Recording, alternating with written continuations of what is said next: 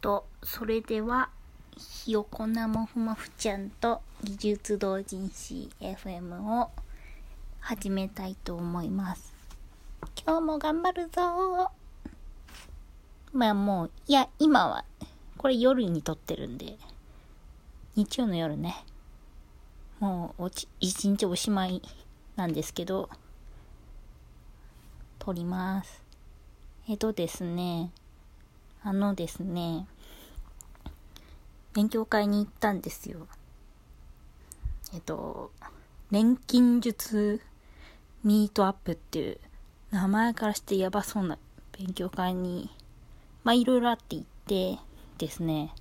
で、そこで、あの、技術同人誌を書いているお知り合いのサークルさんから、あの、ポッドキャスト聞いてるんですけど、配信はまだですかって言われたんですよ。あの、これはもう、退路立たれたね、みたいな。いや、なんか、なんかね、あの、ポッドキャストを始めようというやってキャストさんのあの、ポッドキャスト本を読みましたみたいな話1回目にしたかな。ちょっとしたか忘れちゃったんですけど、そこで、あの、だいたい4回くらいで、消えますみたいな。あの、大体は消えますみたいなことを言ってて、で、ちょうど4回目なんですけど、あの、本を読んで、こう、それについて語るっていうポッドキャストにテーマを設定したので、まあ大体2週間に1回更新できればいいかなみたいな、こう思ってたんですよ。だって、本なんかそんな早く読めへんやろみたいな。で、もう、こう、聞いてますって言われたら、いや、これはちょっと、歯磨きと一緒で1週間に1回、取っていこうかな、みたいな。なんかそんなことを思いました。いや、どうも、どうもどうも、みたいな。ありがとう、ありがとう、みたいな。だって聞いてるかわからないからね、これ。あの、なんかあの、iTune 側でも、あの、どのくらいの回数を再生したかっていうのを測ってるんですけど、あの、実際 iPhone とか Apple 製品から再生して、で、まあ、その回数しか取れないんですよ。つまり Android で再生した人とか、なんかパソコンとかで再生してるとわからない。それカウントされないので、正確な数って絶対わかんなくって、なんで聞いてるかどうかわからないっていうこの、モチベーションの維持はとても大変なんじゃないのかなと思いました。どんなポッドキャストもそうなんやろな、みたいな。まあ、同人誌とと一緒ですね。モチベーションは読んでますとかいう、この、感想によって保たれるけど、感想言うのは恥ずかしいっていう、この全人類の課題ですね。うん。なんか、解決したらその人ボロ儲けするんじゃないですかね。なんか承認欲求みたいな。あ、で、その、なんだろう。その時に、こう、聞いてます配信いつですかって言われたのと同時になんかあの声がよく通りますねって言われたんですよこれ何回か言われてて、ま、確かにあの自分の配信をあのテストで一回聞くん聞いたんですよ。1回目は。であこれあの一発取って出し1回目は例外ですけどあの詳しくは1回目を聞いてほしいんですけど1回目以外は一発取って出しなんで取ってすぐパパソコンが Mac なので iPhone から Mac にあの直接あの近くのあの Mac に送信っていう機能があるのであの AirPlay でもバーンって共有して iTune であの MP4 から MP3 に変換してもう GitHub にプッシュみたいな。いやなんで一発取って出しなんでまあ、基本、取って出しなんで聞かないで出しちゃうんですけど、編集も入れてないです。あの、編集しようとか思うと絶対あの、続かないタイプなので、あの、まあ、そういうハードルは、こう、なんだろう、さらに高みを目指したくなった時にどうかなみたいな。なんかそういうこうまあいいじゃないか人生そんなに堅苦しくやんなくてもいいみたいな感じです。であで、まあ、なんで基本聞かないんだけど1回目聞いた時にあこれはなんだろう。その編集がいらないって判断したのも結構マイクに拾ってもらえるタイプの声だなって思ったんですよ。こう高くてで声の通りが曇らないタイプ。あの結構こう曇るっていうかこうなんだろう。曇るタイプの声とこうよく通りがいい声ってあるじゃないですか。でだあの基本的に人間の耳っていうのは高い音は聞こえやすくて低い音は聞こえにくいんですよね。まあ周波数が高いか低いかなんですけどで高い音の方が聞こえる声が高いです。で通りがいいタイプです。であとあの小学校は実は音楽大附属の小学校なんか知んないけどお受験させられて音楽大附属の小学校に行ってまあでもあの中学は上がらなかったんですけどいろいろあって。あのまあ6年間音楽大附属ってことは6年間あの普通の学校に比べるとあのお歌の練習みたいな合唱の時間と普通の音楽の時間とリトミックの時間とかあったくらいあの音楽学校の付属だったからあの人よりはこう発声練習をしてる時間が長いと。あデフォル多分デフォルト値の平均よりは上なんですよ。まあつまりまあ肺活量が上がりますよね。で中学も吹奏楽やってたんで肺活力上がりますよね。つまり大きな声が出るんですよ。人よりも。あのあもうやめちゃってるけどでもそのなんだろう成長期とかにあの肺活量を上げて大きな声を出す。わーとか叫ぶじゃなくてあの合唱として大きな声を出すとかあの息を吸って吐くっていう練習をしてるわけですから大きな声を出す素地ができます。いやもうこれ役満でしょみたいな。でその結果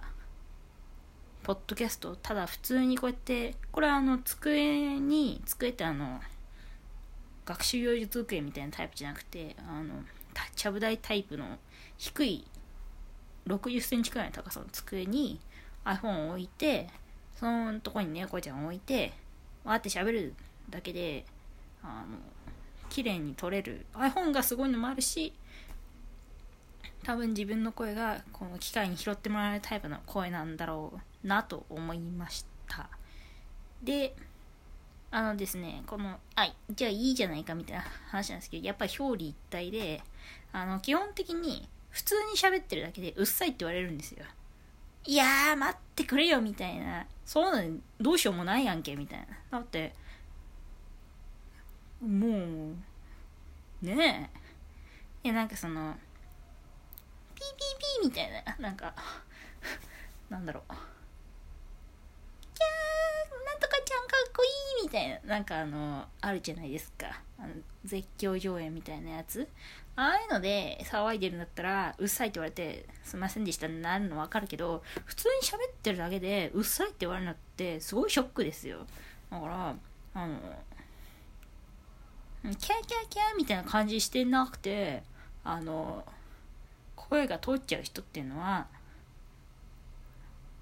まあうるさいじゃなくてあのちょっと声が通りやすいから気をつけてねって言ってあげるだけでちょっとこうぐさっと来なくて済みますからあのそのとこんとこ配慮してほしいよねとか思いますね。あもちろんなんか言われたら気をつけるんだけど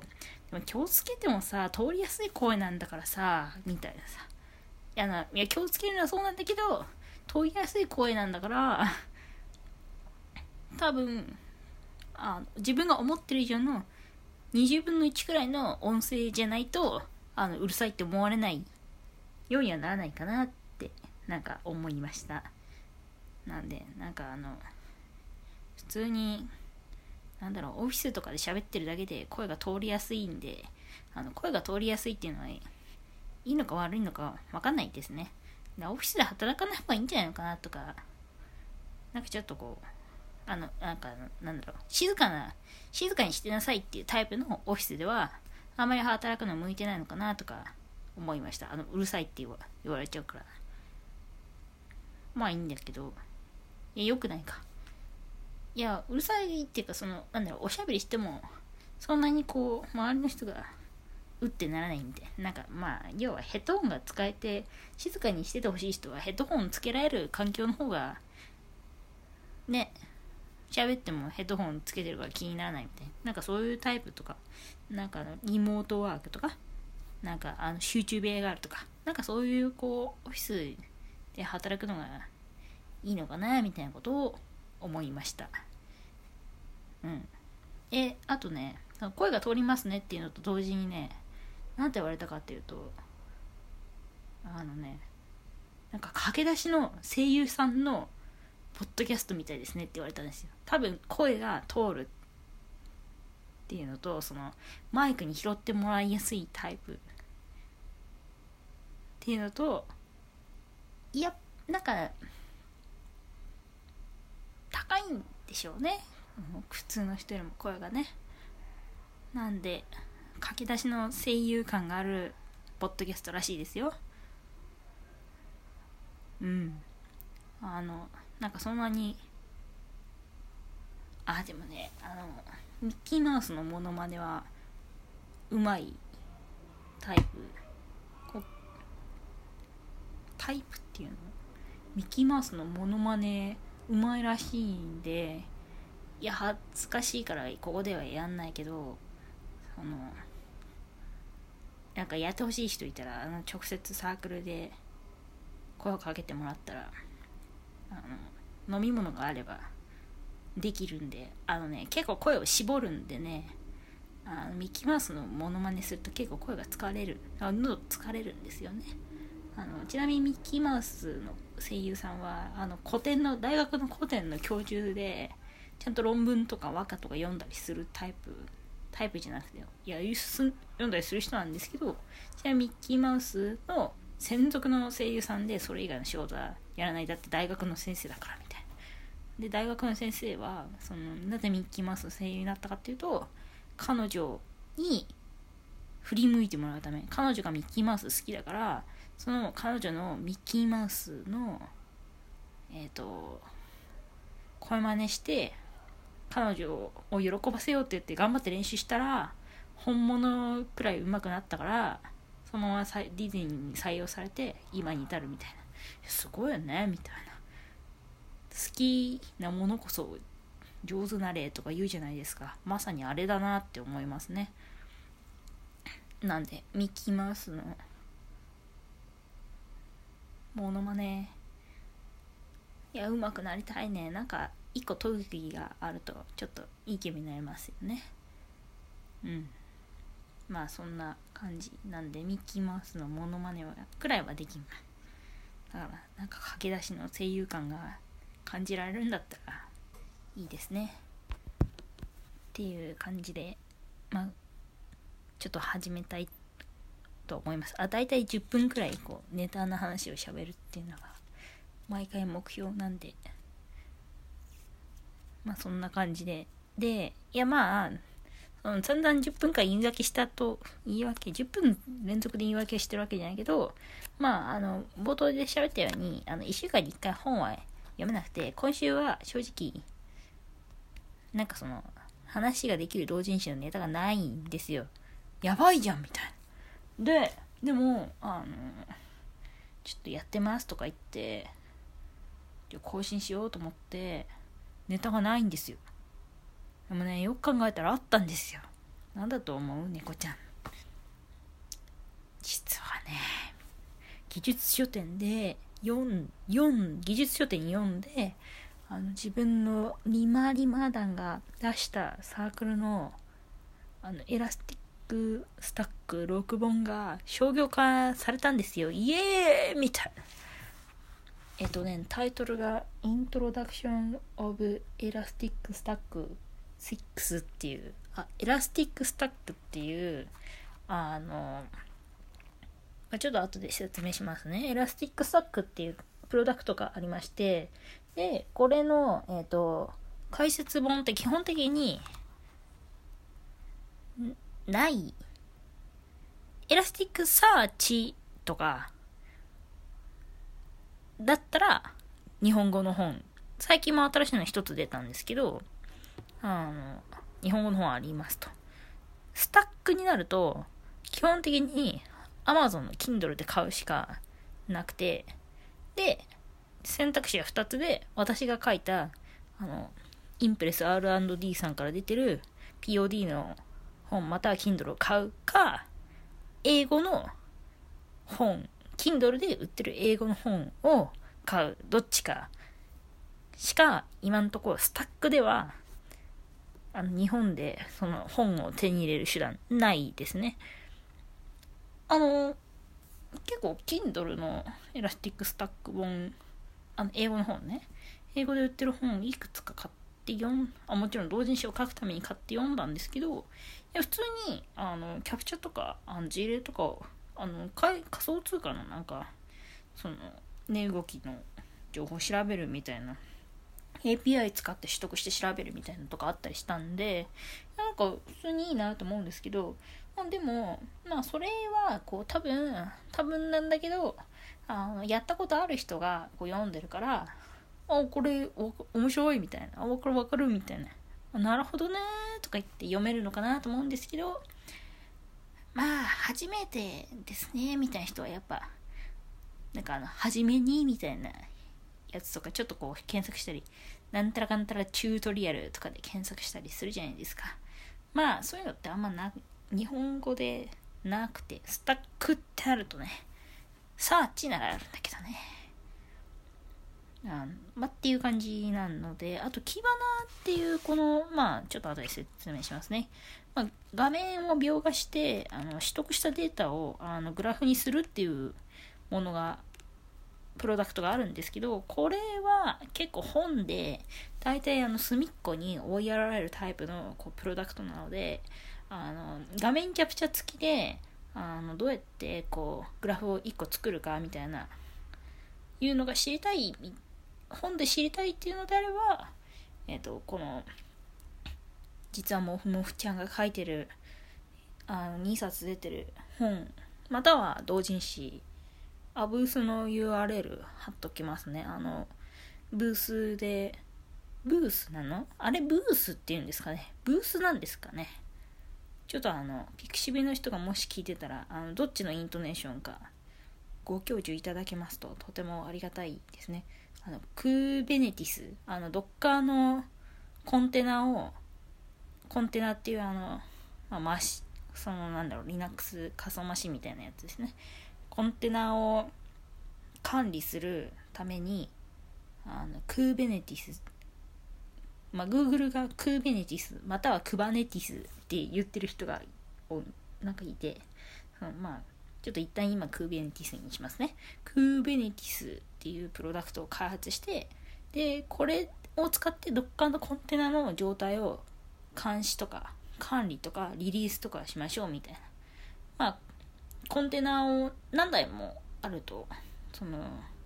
管理するのが大変このコンテナはこういう状態このコンテナはこういう状態って毎回見るの大変だからそのクーベネティスを使ってあの楽に管理していきましょうっていうプロダクトがあるんですけど、まあ、さっきも言った通りクーベネティスとクバネティスで読み方が分かれててあとなんかねもう一個別の特殊な読み方してる人もいたりとかしてつまりあの読み方わからない問題みたいな。イントネーションだけじゃなくて、その、なんだろう、よプロダクトの読み方自体、あの、結構人によって違くて、あの、日本人は、あの、塗る、あの、何もないっていう状態で塗るっていう人がいるけど、あの、実は英語では、あの、なるっていう方が正しい意味で、英語読みだとなるが正しくて、でも日本人はそれあのヌルって呼んでてヌルポとかあのあつまり何もないよっていうエラーを出す時にあの Java だとナルポインターエクセプションっていう警告が出てくるんですけどこれがあのヌルポインターエクセプションにその日本読みだとなるのでヌルそれを略称でヌルポって言ったりこうするけど英語だとなるっていうのが正しいからあのヌルっていうとはみたいな顔されるみたいな。あのでこれが日本だと派閥が割れてて塗る塗るっていう人となるっていう人があるんであのルビーだと煮るかな？煮るなのかな？ちょっとあのイントネーションわかんないですけど NIL かな ?NIL って書くんでヌルとは絶対読めないじゃないですか。ニルっていう。あの、ナルの状態をニルって読むんじゃないかなと思うんですけど。なんで、あの、まあ、読み方わからない問題って結構ありますよね。クーロンだと思ってましたって言ったら、いや、クローンだとか言って、えー、みたいになったりこうするとか、あの、あるんで、あなんかあの、初めての人向け記事はやっぱ読み仮名振っといてほしいですよね。うん、読み方の読み仮名振っといてほしい。あの意味の読み仮名もいいと思うんだけど、まず読み方知りたいな、みたいな。まあそういう感じでした。あの出版社の人よ、ぜひよろしくお願いしますっていう。あ、で、何の話してたんだっけ？読み方？あ、そうか、ブースか。あ、そうか、ブースで読み方の話に転がってたのか。で、戻ってきて、で、ブースで私の同人誌、基本的にあの、ひよっこサバイバル概要本、まあ、今回はとりあえずちょっとあのネタから外してるんであの技術書店4とかあのブログあたりのなんか宣伝記事ちょっと見てもらえたら雰囲気わかるんですけどまあサバイバルガイド本以外は基本的に過去の同人誌ブースであの出展してるのであの電子版が基本になりますけどあなぜかっていうとちょっとね配送するのが結構めんどくさくてあの基本電子版にしてるってなので電子版であの会場と現会場と同じ価格とあの決済料で買えるのであのまあもし興味あれば興味あってちょっと商業版高いなみたいな人は同人版で買ってもらえるといいのかなって思います。あの何が違うかってやっぱり編集さんのその編集さんの校正が入ってるのであの日本語とかかなり読みやすくなってますっていうのと Elastic Stack 5あのの本なんで去年出した本ですね。えっとイラスあのインプレスさんから出てるのは Elastic Stackで作る BI 環境っていう。でサブタイトルが誰でもできるデータ分析入門って書いてあるんですけどあのこれはあの技術書店2で出した時はあのログと情報レッツラ混ぜ混ぜあのプリキュアキラキラプリキュアアラーモードやってる時だったんでね今ハグとプリキュアですけどあのレッツラ混ぜ混ぜっつって変身するんですよ。なんでそれにかけてそれにかけて完全に大遊びであのログと情報レッツラ混ぜ混ぜあのエラクスなんだっけ ELK で作る BI 環境かな。そういうタイトルで本書いて出したらあの商業めでたく商業化みたいな。これっていうのであの商業化しました。で同人版は5.2で書いて商業版は5.4にバージョンを上げてるのであのまあつまりですねあの同人版があるからすぐ書けるだろうって思うかもしれないんですけどあのこの Elastic Stackで作る BI 環境に関してはほぼほぼ1から書き直しましたね。技術検証も1からやってほぼほぼ書き直したんであの小組とか一緒なんですけどまるまる1章増えたりしてるしキワのキャプチャーとかかなりあの取り直したんであのエラスティックスタックで作る BI 環境とレッツのマーチンボテ版を迷ってる人がいればあの絶対あ商業版で買った方がおすすめですっていう。でじゃあなんかのこのイントロダクション・オブ・エラスティック・スタック6とこのエラスティック・スタックで作る BA 環境の話しようかなと思ってまああのつまりネタがないからなっていうのとちょうど発売になったからっていうのであの中身の話してもしょうがないんであの書くときにどういうふうに本の構成考えましたかっていうのとあもちろんプロダクトの説明もちょっとするんですけどあの実際は読んでもらった方がいい。絶対いいと思うんで、あ、要望があればみたいな感じですあのなんか次とか次とか次とか次とかのポッドキャストとかでまあプロダクトの話要望があればあのできるかなと思うんで要望がある人は言ってください。なければやらないですっていう。なんであのどうやってどういう時こと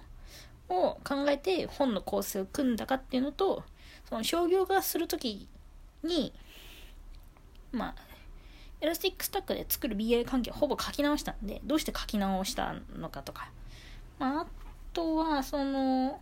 2種類本があるからなんか何が違うのかとか。こういうこと考えてる人はこっちこういうこと考えてる人はこっちっていうのをちょっと話したいかなと思います。で、まあ、まずそのじゃあまああの Elastic Stackとは何ぞやみたいな話になるじゃないですか。であのこれ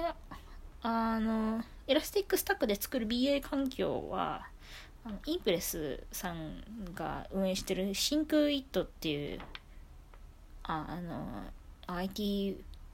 ウェブ系メディアですね。あの、個人的に大変申し訳ないんですけど、あの、おじさんがよく読んでるイメージの、あの、ウェブメディア、なんかコード人とか、ああいうのってなんか中年のおじさんが読んでるイメージなんですよね。だいたい Yahoo で検索窓を使ってて、みたいな。Google じゃないんだ、みたいな。いや、まあ、すいませんね。いや、別にあのネガティブなイメージじゃないんですけど、なんかそういうイメージ、勝手なイメージあります。で、あの Think ITさんにあの立ち読みコーナーがあって、そこで読めるので、あの、読んでみたい人は、まあ、立ち読みコーナーに行くと、あの、 Elastic Stackとはっていうのがいきなりバーンって出てくるんで、いいかなって思います。で、もうまあ、それ、じゃあ、ちょっと話進まないんで、まあ、 Elastic Stackっていうのは、まあ、簡単に言うと、あの、 Elasticsearch社っていう会社が、オランダの会社があってですね、で、そこが、あの、提供してるツール群のことです。群っていうからには、あの、一つじゃなくて複数形で成り立ってるんですけど、基本的に有名なのが Elasticsearchっていう、あの、検索エンジンですね。検索エンジンって何かっていうと、あの、検索窓、皆さん、あの、ウェブとか、あの Google とかで調べるときってなんかそのテキストボックスあの四角いとこにあの文字を打ち込んででそれであのサブミット、まあ、エンターキーとか検索とか押すとあの結果が出てくるじゃないですか。であれって実は裏側では検索エンジンって言われるあの大量のその検索結果で出すデータを保存しててでそのえっ、ー、と、検索窓に入力された情報を検索エンジンの中から探して表示してるんですよね。で、まあ、エンジンから探すには、あの、表示するための元ネタを保存しておくところが必要で、で、それを保存して管理して、かつ、あの、検索条件が入力されたら、それに従って、こう、検索をかけるっていう仕組みを備えているのが検索エンジンと基本的に言われています。で、えっと、検索エンジンを自力で作るっていうのも、あの、できるんですけど、大変じゃないですか。だけど、大変なんだけど、ウェブの、その、大体メディアは検索窓、大体は提供してますよね。なんかイベントを探す、これ検索エンジンないとできないんですよね。あの、検索できないの？みたいな。あの、まあ、あた、たまにそういうサイトあるんですけど、検索窓がないってことは検索エンジンその運用してないってことなんで、まあ、運用するの大変なんですよ。自力で作るのも大変だしその運用するのも大変なんですけどこの Elasticsearch っていうのはあの JSON っていうあの JavaScript がよく使うこうデータを持つ形式あの拡張子データの拡張子でこの JSON っていう形式であのデータを保持します基本的には。で JSON を読み取ってで Elasticsearch の中であのデータをあの保管してくれてで API これも JSON 形式の API っていうあのこの形式でお願いしますっていうデータをあの Elasticsearch に送るとその API を使って Elasticsearch も JSON 形式であのデータを返してくれるっていう仕組みがあるのででこれがあのめちゃくちゃあの初期に Elasticsearch 社が初期に作った OSS、まあ、なんであのコードを公開してるプロダクトあの基本あのみんなで育てる形式のプロダクトなので基本は無償だけどあ拡張機能は有償みたいな感じに運営されてるんですけど、まあ、最初期に出したこれが大当たりしてで GitHub っていうあの Git をまあ Git でリポジトリを作ってそれを世界に向けて公開してしたりまあクラウド上にまあリポジトリ作って運用できますっていう、まあ、感じですね。まあ、詳しい説明は他の本とかやつ読んで見てほしいんですけど、まあ、GitHub 知らなかった人もいるかもしれないんで、今説明してる。ちょっと喋ってる感じですね。で、えっ、ー、と、まあ、GitHub とかの裏側、あ、Docker のコンテナのその検索する裏側は Elasticsearch があの検索エンジンで動いています。キータもそうなんじゃないかな。キータっていうあの日本インクリメントさんが運営してるあのエンジニアの人があの自分の知見を Markdown 形式で書いて公開するとそれがあのミニブログとして見えるっていうあれの記事の検索とかも多分 Elasticsearch で動いてるんじゃないのかなみたいななんかあの検索のタグの形式が JSON っぽい感じがするのでまあそうなんじゃないのかなっていう予想ですね LINE さんとユニクロさんも使っているっていうのがプレスリリースで出てますね。あと日経新聞さんの検索エンジンも Elasticsearch っていうのはあの有名な話なので、もしあの運用してる人いたらその会社さんで調べてみると運用の知見が出てくると思います。で、やばい、もう30分経ってる。今回は多分1時間コースですね、これは。まあいいよね。えっと、まああの適宜必要に応じて飛ばしてってもらうといいんですけどえっ、とまあまあであとそのログスタッシュというのもこれも日本があんまあん正直日本では流行ってない気がしますねえっ、ー、とフルエントリーっていうあのどあの似てる機能を提供するツールの方が日本では流行ってる気がするんですけどあのログスタッシュっていうまあこれログっていう名前がついてることから推察できる通りあのデータを収集してどこかにあの送信するっていうのが基本機能で提供されます。であのどういう時に使うかっていうと Elasticsearch 例えば検索エンジンにどこかから収集したデータを投入したいですとか。まあうんそうね。例えばウェブサイトのアクセスログ。ウェブサイトって落ちちゃうと落ちちゃうっていうのはアクセスが大量に発生してサーバーがダウンすることをこう落ち落ちるみたいなこと。運用の人言ったりするんですけど、まあ、ウェブサイトの負荷がどのくらいあるかっていうのを日々チェックしときたくないですか？だってたくさんアクセスが来て来てそのサーバーがダウンしたのか普段からそのあのサーバーが提供できる処理の量を超えてでもう限界が来たみたいな。でどあ一時的にそのアクセスの負荷が高かったのかそもそもスペックを底上げしなきゃいけないのか判断できないじゃないですか。だからあのじゃあそのサーバー監視しましょうみたいで毎回毎回そのウェブサイトが動く時に出力されるあのこういうのログなんかの動作こういうふうに動作しましたみたいな情報がテキストでわーって出てくるんですよ。例えばそうね。何でも大体出てくんですけどあの STD アウトログとかで検索すると出てくると思いますよ例が。まああのミドルウェアとかあのウェブサイトを動かすためのミドルウェアとか、まあ、最近まあそうだな。なんだろう Ruby on Rails やってる人とか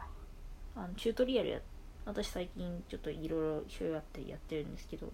とかも基本的にあの出ますし Firebase とかあのああいうヘロクとかはちょっとヘロクわかんないけど Firebase とかローカルで動作させた時とかにあのウェブサイトで自分の今作ローカル環境で動かしてるあのウェブ、まあ、まあサイトローカル環境でサイトを疑似的に立ち上げてこうアクセスするとあの 200OK とか HTTP のその通信の規格で200はあの普通にあの応答返しましたっていうログとかが出てくるんですよ。毎回アクセスがあるために出てくるんですけど、まあ、その 200OK とかいつも200だねだけど一時期だけ300ばっとか400とか40 404とか出ましたとかなのか毎回毎回なんかちょっと違う感じ出てんのかとか。でこれを手で見て解析するのはとっても大変ですと。あの一回サンプルデータ見ると分かりますけどちょっととてもじゃないけど人間の目ではちょっと追いかけられないんですよね。だからあのそういうログスタッシュとかいうフルエント D とかなんか使って収集してでそのまま1行でであの貸しあのデータ取得しても 検索できないしなんか見づらいからあのパースっていうよく言うんですけどパースその分割するんですよね。企画ごとにデータを分割しますと。データ分割してで分割した結果を Elasticsearch とかまあトレジャーデータさんとかだと専用のなんかそのアフルエント D はトレジャーデータさんっていう会社があの開発してる OSS なんですけどまああのどっか貯めるでデータをストレージとか何でもいいんだけどあのどっか保存しといてで必要に応じてそこの分割したデータの一部を収集してあのグラフにしてみるとか、まあ、それであの監視のサービスの元ネタに利用するとか。はよくあのやってるところ会社さんとか多いと思いますね。あの別にあの監視用じゃなくて分割したデータをそのまま検索してウェブサイトウェブサービスとして提供するっていうのもありですし、まあ、とにかくあのデータを収集してあの分割して分割できるっていうのがポイントで1行丸々だ取得しても再利用できないから分割するんですよ。分割するのもあのー、コードで書くと結構正規表現っていうこれまためんどくさい、みたいな感じになるのであのちょっと大変だからあライブラリとか使えばできるのかな？でも基本的にできるのであればなんかミドルウェアとかに任したいですよね。なんかそのなんかそこってこうそういうの考えるのめんどくさいじゃないですか。でずっとこうそのコードが動いちゃんと動かなかったらなんかメンテすんの開発した人だしみたいな。コードリングリーディングするの大変だなみたいな感じなんで、まあ、なんか決まった仕様とドキュメントがあってちょこっとこう修正設定ファイル書くだけでこうやってくれる方が、まあ、楽だと思うんですよね。なんであのそういうのを使ってデータ収集して分割してあの送信する。でこれをあの Elastic Stack のっていうと Logstash っていうミドルウェアが提供してますと。でえっ、ー、と Kibana っていうのもあってこれ Kibana っていうのも何するかっていうとまああの Elasticsearch が基本あのデータの元ネタになりますと。 Elasticsearch を Kibana は必ず参照しますと。で何をしてくれますかっていうとあのグラフを作ってくれます。 Elasticsearch に入ってるデータを元にあのグラフを描画できるんですよで何が強いかっていうと Elasticsearch に新しいデータが入ってくるとそれがそのまま Kibana の画面に反映されるのであの何時間に1回あデータをどっかのストレージから取得して画面を描画するんじゃなくて Elasticsearch とほぼ同期してデータを更新できるっていうのがめちゃくちゃ強いです。で、あのね、UI が分かりやすいですっていうと、うーんと私は正直思うの。あ、あのー、操作感はすごいいいんですよ。なんかポチポチするとデータが加工されて出てくるんで、あのおーとか言って、触ってるのは楽しいんですけど、これがあの本気でこう運用しようとすると結構 癖があってあとドキュメントがほとんどないあの公式ドキュメント結構うーんみたいな。線グラフとかちょっとこれ仕様見たいなとか言って線グラフとか言って見ると線グラフが書けます。いやそれはわかるんだよみたいな感じなんで分かりやすいかって言われるとちょっと癖があるけどあのやっぱ基本的に同期データ同期できるっていうのがやっぱり強いかな。あとその時間指定とか期間指定とかはすごくしやすいあの UI でできるんであのいいかな。結構なんかあのユースケースとか見てるとあの非エンジニアの人じゃなんであのなんかカスタマーサービスとかの人でもあの自分でグラフメンテして使ってますみたいな事例とか出てくるのでまああのそんなにエンジニアみたいな人じゃなくてもちゃんとデータセットさえ作っておけばデータセットを加工したりその収集したりする仕様さえしっかり作り込んでおけばあのどんな人でも使いやすいかなと思いますでこれ前置きで前置きっていうかプロダクトのついて語ってたら20分くらい経ってなんか私でも語ってるねみたいなちょっとビビってるんですけどであのこのじゃあちょっと Elastic Stack 6と Introduction of Elastic Stack 6と Elastic Stack で作る BI 関係どっちを買ったらいいんだみたいな。いやどっちも買ってくれるのが個人的にお財布的にはありがたいんですけどあのまあそうは言っても資源は有限ですしなのであの何が違うかっていうのを説明しますね。じゃああの Introduction of Elastic Stack 6、まあ、もうあの Kindle ではもう買えるんですけどあの POD 版欲しい方はあの6月18日から20日頃になると思います。でこれは、えっと、まずこう著者が1人じゃなくて3人で書いていてでえっ、と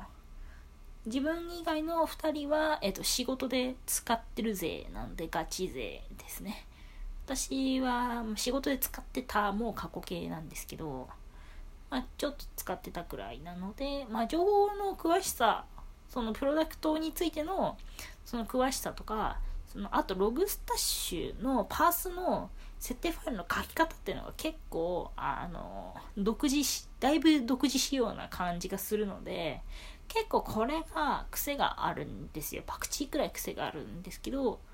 あのだなんだけどこれユースケースがなかなかやっぱ出てこなくてなぜかというとさっきも言った通り日本ではフルエント D の方が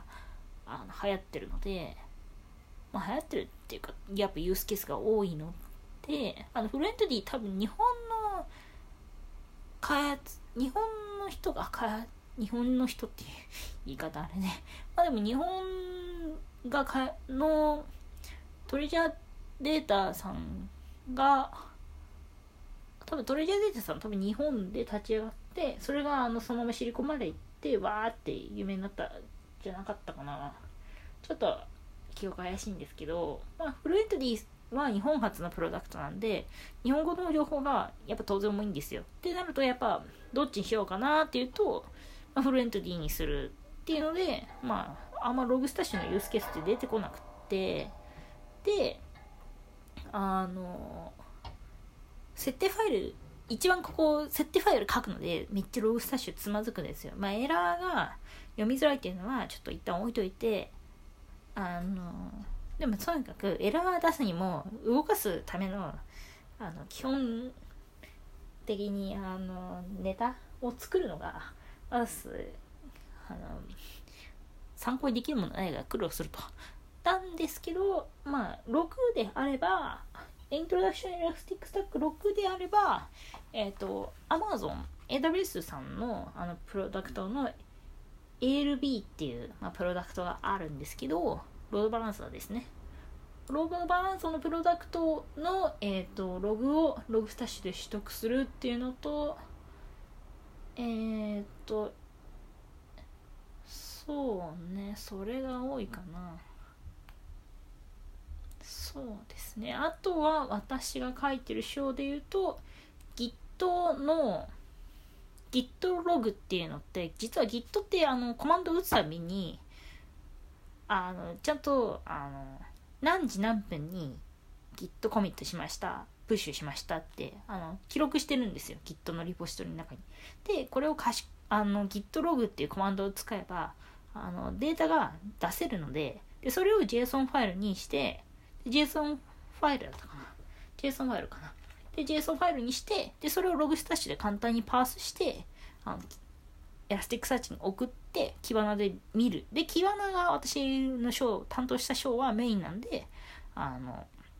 Kibana の操作を中心にやるみたいな感じなんですけどあのこの Git ログまたは ALB のファイルあのパースですね。LB のログのパースはあのありますと。あとはなんで Logstash のパースについてちゃんと知りたい人はこっち書いてこっちを利用してもらった方が Introduction Elastic Stack 6を利用してもらうといいと思います。 Apache のあのログのパースもありますしあと1個のログスタッシュのあのファイルで2個のあのデータの収集取得元。1個のログスタッシュで ALB と Apache からデータを収集してであのElasticsearch に送るっていう事例があるのであの実運用にあのそのまま使いたいなとかいう人であればあの Introduction of Elastic Stack 6の方がよりあの運用しや運用する時のあの事例としてあの参考にしてもらいやすいかなと思います。あとですね Elasticsearch さっきも散々言ったあの検索エンジンですね。これはあの Introduction of Elastic Stack 6でしかあの解説がなくてっていうのも私は Elasticsearch がそんなに強くないからなんですよね。仕事でもあんまもう触ってないですけど使ってないし入れて基本的に基盤のデータソースとしてしか使ってないのであんまチューニングとかしてもないんですけどあの日本語の全文検索用のトークナイザーみたいな設定とかマッピングどこにどんなデータを入れときますかみたいな設定とかってこれが結構 Elasticsearch はやっぱりあのデータをどこに入れとくかであのどのくらい早くあの検索ができるかっていうのが変わってくるのであのこういう Elasticsearch のそのマッピングをどうやって考えるかっていうのが知りたい人はあの絶対 Introduction of Elastic Stack 6を買ってもらって。っていう感じですね。ただ Kibana のグラフにの描画とかに関してはあのそこまでこうそうね。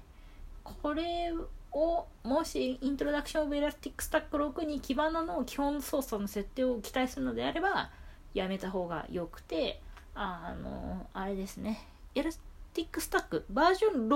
の Kibana のあのグラフの書き方とかを知りたいっていう人であれば買ってもらったらいいと思うんですけどあの Kibana が初めてであのデータをどうやってグラフにしたらいいかなっていうので迷うんであればあのバージョンは遅れてるかもしれないけど Elastic Stack で作る BI 環境を買ってもらった方があの各、ま、全部の操作のキャプチャが確か。そうですね。インストールからそのデータを収集してあのグラフを作るっていうのとあの基本のグラフのあのキャプチャが全部載ってるのであのそれを使ってもらうといいと思います。あの5と6はあの結構色合いは色合いとまあ拡張機能がついてるんで6の方が拡張機能ついてるんですけどあのそんなに UI が変わらないんですねあの4と5はかなり変わってる UI が変わってるんですけどあの5と6はそこまであの画面が変わってない色とかは変わってるから変わってるように見えるけどそのなんだろう操作感とか変わらないのであの初めてであれば Elastic Stack で作る BI 環境は買ってもらった方がいいですね。あなんで、あの、何が違うかっていうと、そのちょっとプロダクトの突っ込んだ話も含めて書いてあるっていうのと、あの実運用を仕事でやってた人が、あの、書いてるので、参加してるので、あの、ちょっとこう、実務寄りな感じがするっていうのと、バージョンが新しいっていうのが、 Elastic、Introduction of Elastic Stack 6で、あの、いやもうインストールとかそもそもその初めてプロダクト自体初めてであのインストールの方法もちゃんとあの詳しく知りたいしであのなんだろうな。そもそもこのプロダクト何ですか？みたいな。どんなことできるんですか？みたいな。感じの人であればあの Elastic Stack 6で作る BI 環境の方がその一通りの触りの部分があのできますと。あとそのデータセットを準備するのがやっぱ大変。こういうのってデータセットを準備するのが大変なんですけどあの Elastic Stack で作る BI 環境であればあの to get 違うな。ごめんなさい。to get じゃない。to get はまとめですね。えー、っとツイッターアカウント持ってる人であれば、ツイログっていうあのサービスがあって、これから CSV ファイルを作って、で、CSV ファイルをあのパースして、あの、グラフを描画してみましょうっていうのを、あの、チュートリアルとしてやっているので、あの CSV ファイルさえ準備できればあのできるのであのデータセットが準備しやすいと思います。で、まあ、あとね、そうね B2 っていうまあこれデータシッパーか Go 言語で書かれたデータシッパーがあるんですけど B2 について詳しく知りたいっていう人であればIntroduction of Elastic Stack 6かなえっとエラスティックスタックで作る BI 環境は Beats を使ってグラフを描画するところまでやってるので、まあ、お好みに応じてやってください。あとトラブルシュートはあの初めての人がつまずきやすいトラブルシュートに関してはエラスティックスタックで作る BI 環境で解説してるのであの初めての人はとにかくあのバージョンが遅れてるかもしれないけどあの1年前に出てる本買ってもらった方が絶対いいと思います。っていうこの激アツな説宣伝で53分経ってるよ。いやあとちょっと喋ってもいいでしょ。ういやであの基本的にあの Elastic、Introduction of Elastic Stack 6はあの3人で書いてるので、まあ私はあの最初の導入のところと、あの自分が得意な基盤のところを担当して、あとは好きに書いてもらって、あの基本的に日本語がおかしいとか、ちょっと転用法直そうとか、あの構成入れ替えようとか、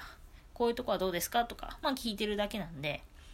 まあ基本的になんかそんなにこう自分が いやこういうこと言ったらいいのか言い言い切れないのかなでもなんかまあなんだろうなこう他の人の知恵をもらってなるほどって言いながらこうちょっと全体を見やすく整えるっていうのが整えたっていうのが自分の作ってる時の印象だったんであの Elastic Stack で作る BI 環境をどうやってこうあのなんだろう構成を組みましたかっていう話をしてちょっと終わろうかなと思うんですけど、まあ、基本的にこれ初めての同人誌だったんですよであの第1回聞いてもらったらいいかなと思うんですけど、まあ、自分がこういうことで分からなかったっていうのがあの本でまとまってるといいなと思って構成を考えましたと。であのこれの本は特徴的にもふもふちゃんがいてもふもふちゃんがあのいちごメロンパンの作ってる会社で働いてんですよ。でなんか女子の人にデータ分析してとか言われてうわーとか言ってあじゃあこのプロダクト便利そうだねっつってはじ話が始まるんであのちょっとこういやこれは同人版も商業版も一緒であのもふもふちゃんのところは同人版も商業版も基本的に変わらないです。で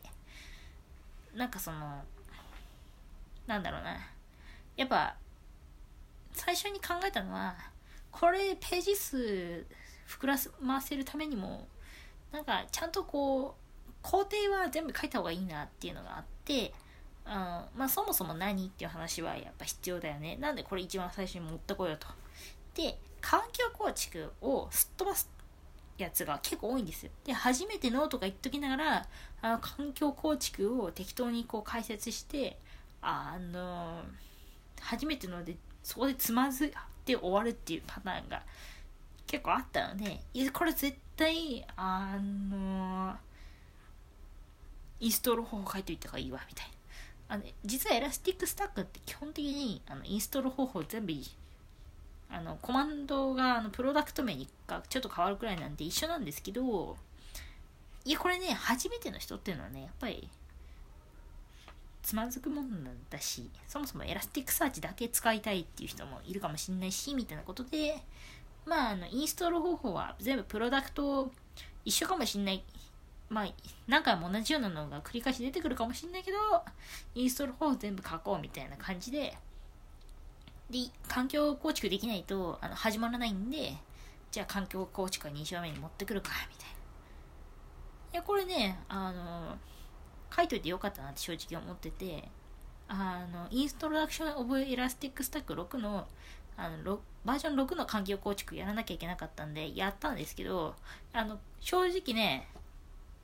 自分の書いた Elastic Stack で作る BI 環境をね、横で置いて、やったわね。いや、だって覚えてないもん。これで、の公式ドキュメント見るんですけど、やっぱり、あの、なんか Elasticsearch は Java のとか、バージョンいりますとか、あとメモリーあの、リソースの半分使いますみたいな、なんかそういう設定とかあるんですけど、見事にあの過去のことを忘れていて見事にはまってあれとか言ってエラー出てきて自分の本見てああそうだったわとか言ってやりましたからね。なんであの役に立ってますよ。で、まあ、まあ、そういう意味でもあのハマりやすいところ書いてあるんでいいかなと思いますでまああとじゃあなんかその最初はあのツイッターのログにしたかったんですよ。なんかツイッター API でデータ収集してあのツイッターのつぶやきを可視化するってやりたかったんですけどやっぱねローカル環境でなんかちょっとうまくいかなくて認証がね API の認証がツイッター側の認証のそのやり方がち間違ってるのかその自分のログスタッシュ側の設定が悪いのか切り分けがうまくいかなくてでこれあの同人版の方の締め切りにこれ技術検証間に合わないわっつって諦めてあの CSV をデータセットに変更したんですよ、まあ、これは良かったかなと正直思っててあの CSV の方がそのデータセットの準備が簡単なのでなんかそのちょっと使って操作感試してみたいって時にあのデータセット準備してできるのでいいかなっていう。そのやっぱあと切り分け？ツイッター側の API の仕様の方なのかその自分の設定が悪いのかって切り分けはやっぱ難しいのであのそうじゃないこう自分でデータがある程度握れてで使える方がいいかなってことであのやりましたあの Git ログ